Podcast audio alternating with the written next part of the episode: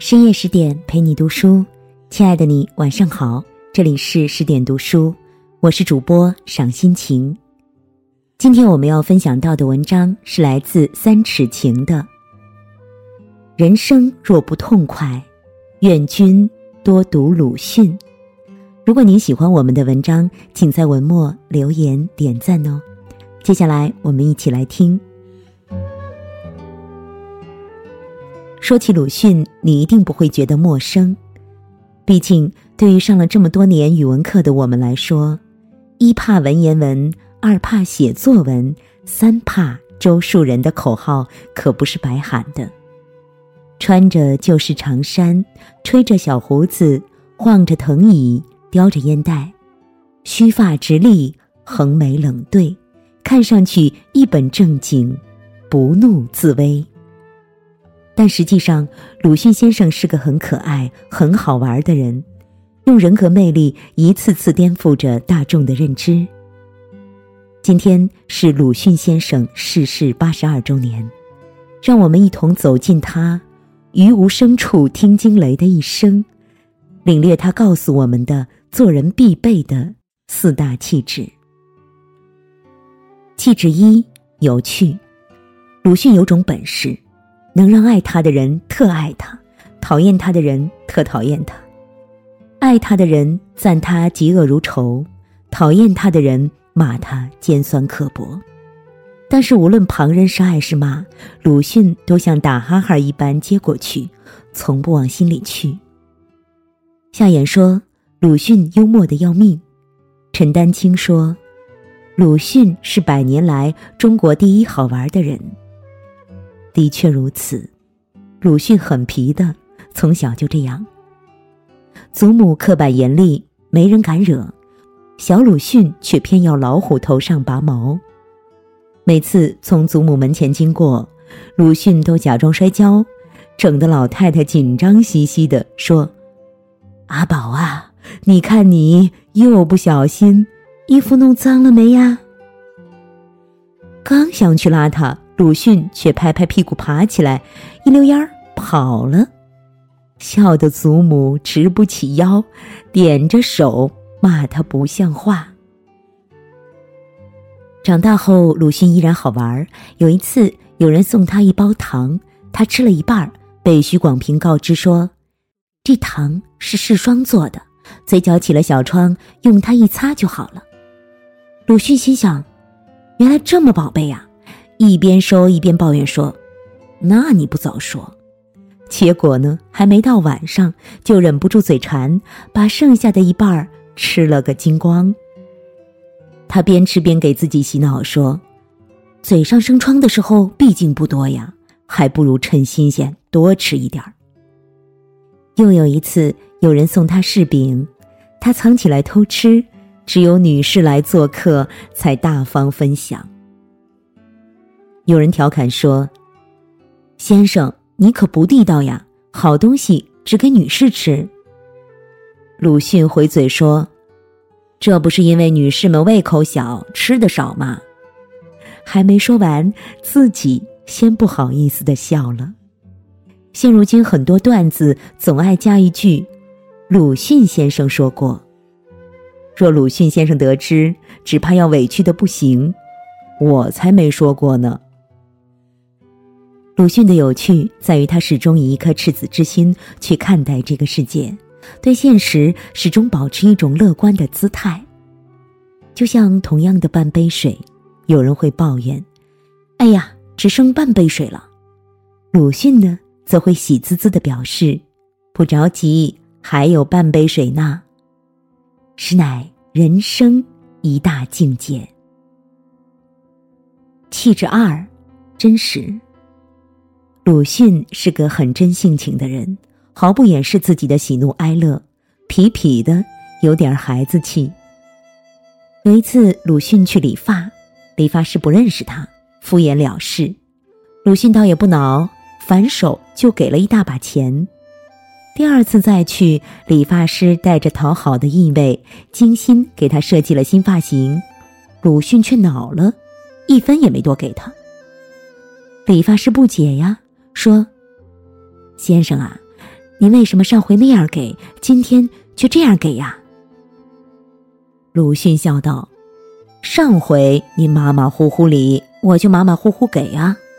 我就这回呀，你认认真真理，我就认认真真给喽。”哼，一席话说的理发师哑口无言。鲁迅跟陌生人说话直，跟熟人也一样。有一次，萧红来鲁迅家玩，问他说：“先生，您看我的新衣服漂不漂亮啊？”鲁迅摇摇头，直言不讳的说：“不大漂亮。”见萧红有点不高兴，鲁迅赶紧找补说：“你这裙子颜色配的不对呀，红上衣要配红裙子或者黑裙子。”你这咖啡色不好，两个颜色放一起很浑浊的。见萧红脸色更差了，鲁迅顿了顿，继续补刀。所以把红衣裳也弄得不漂亮了。感觉解释半天，还不如不解释呢。鲁迅性格直爽，搁在现如今也是妥妥的直男一枚，但至少对于自己的内心。他是不负的。申居云说：“世间好看事尽有，好听话极多，唯求一真字难得。”鲁迅就做到了这个“真”字，想说什么就说，看不惯就骂，没那么多顾忌，活得真是坦荡，肆意快活。气质三，自我。但在婚姻上。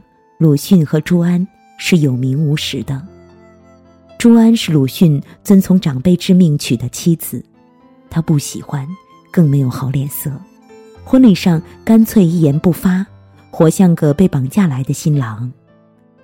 结婚才四天，鲁迅就拍拍屁股回了日本，留下新媳妇儿独守空闺。三年后，鲁迅回国，接了全家一起住。却从未进过朱安的房间。母亲问鲁迅：“朱安到底哪里不好啊？让你这么讨厌？”鲁迅很无奈，回想起同朱安少有的几次对话。鲁迅说：“日本的某样东西很好吃。”朱安连忙附和说：“是的，是的，我吃过。”鲁迅说：“是吗？在哪里吃过？这东西全中国都没有的。”留下朱安一脸尴尬，这样几次下来，鲁迅彻底失去了沟通的欲望。在这桩婚姻中，鲁迅和朱安都是牺牲品，他们相敬如宾，却貌合神离。后来，鲁迅与学生徐广平同居，得到消息时，朱安如遭雷击，在徐广平面前。鲁迅才变成了真正的鲁迅，可爱、敢爱、接地气、孩子气。让人变大人的婚姻可怜，让人变孩子的婚姻可贵。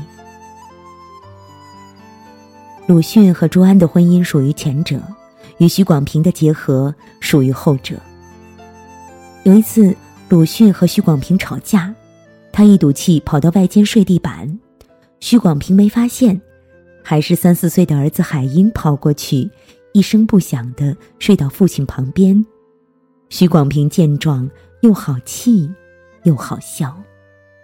鲁迅抱着海英道歉说：“我这人呐，脾气真不好。”徐广平说：“你是先生，我便多少让你些；若是年龄相仿的对手，我才不会这样呢。”鲁迅爱把手稿乱扔，有的时候还当成废品卖掉。有一次，萧红在路边买油条，发现包油条的纸竟然是鲁迅翻译《死魂灵》的手稿。萧红告知鲁迅，鲁迅没当回事儿。萧红无奈跟徐广平告状，徐广平狠狠批评了鲁迅一顿。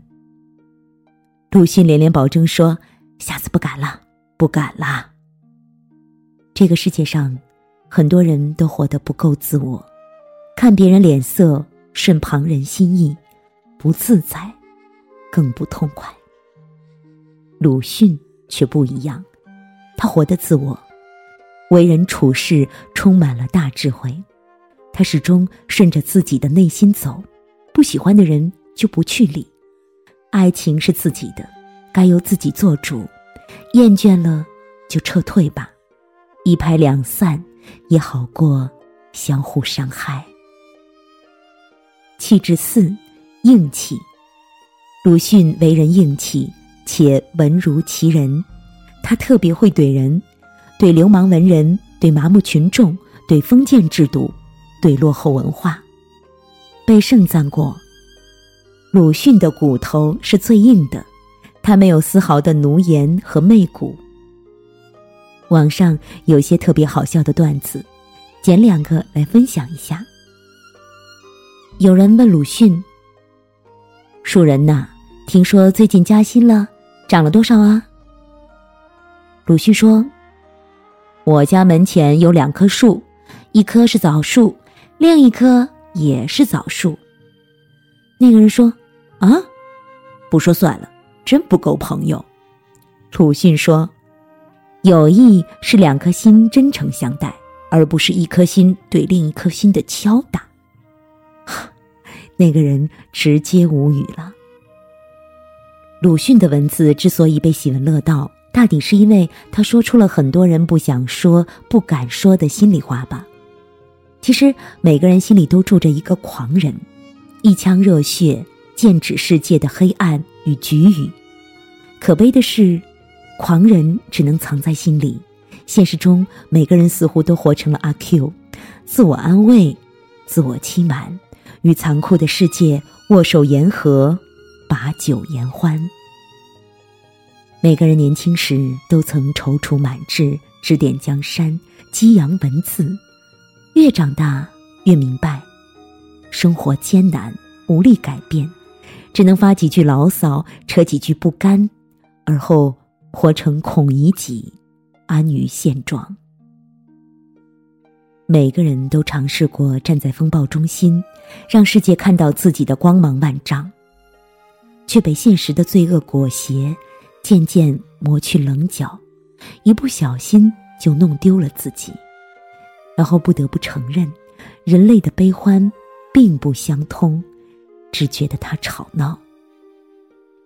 我们之所以羡慕鲁迅，是羡慕他始终敢于做自己的底气；我们之所以佩服鲁迅，是佩服他在做自己的同时，还敢批判世界的硬气。纵使世界没有炬火，他也活成了唯一的光。电影《无问西东》中有一句台词：“这个世界。”从来不缺完美的人，缺的是从自己心底给出的真心、正义、无畏和同情。我想，再没有一个人能够比鲁迅更贴合这句话了。他怀抱真心，从不掩饰自己的喜怒好恶，活得真实、自然、痛快。他一腔正义，怼天怼地。坚守着自己内心的底线，不越界一分一毫。他勇敢无畏，不在意旁人的嬉笑怒骂，我行我素，但求无愧于心。他满怀同情，同情民众的不幸与不争，用一杆犀利之笔点醒愚昧。在野草中，鲁迅曾写下了这样一段木结文。以总结自己的一生，他写道：“于浩歌狂热之气中寒，于天上看见深渊，于一切眼中看见无所有，于无所希望中得救。”感谢鲁迅先生，让我们于无所希望中得救。好了，更多美文，请继续关注十点读书，也欢迎把我们推荐给你的家人和朋友，一起在阅读里成为更好的自己。我是主播赏心情，在文末有我的个人简介，欢迎您去关注。愿我的声音让您安静而丰盈。晚安。看不尽满眼风光。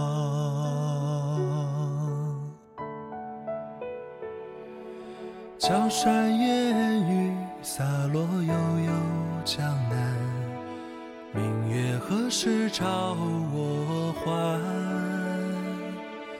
风涛千万里，青山水连天。却似将心一朵莲。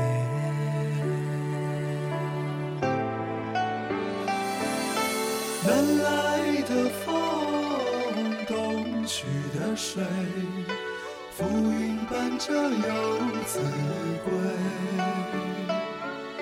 西窗的雨，归来的你，醉在故乡斜月里。南来的风，东去的水，浮云伴着游子归。西窗的雨，归来的你，醉在故乡斜月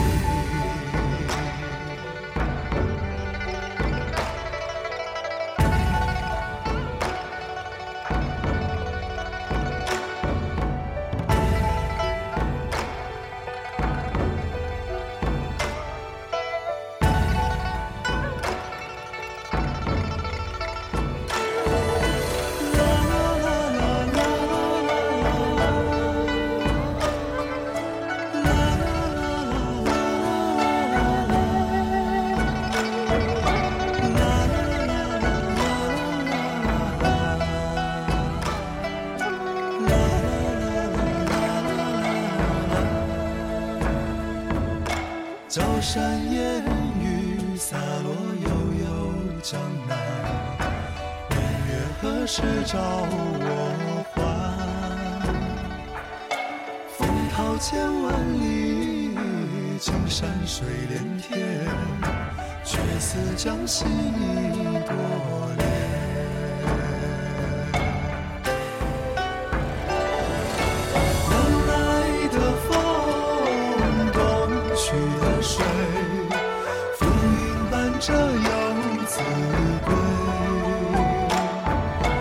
西窗的你，归来的你，醉在故乡斜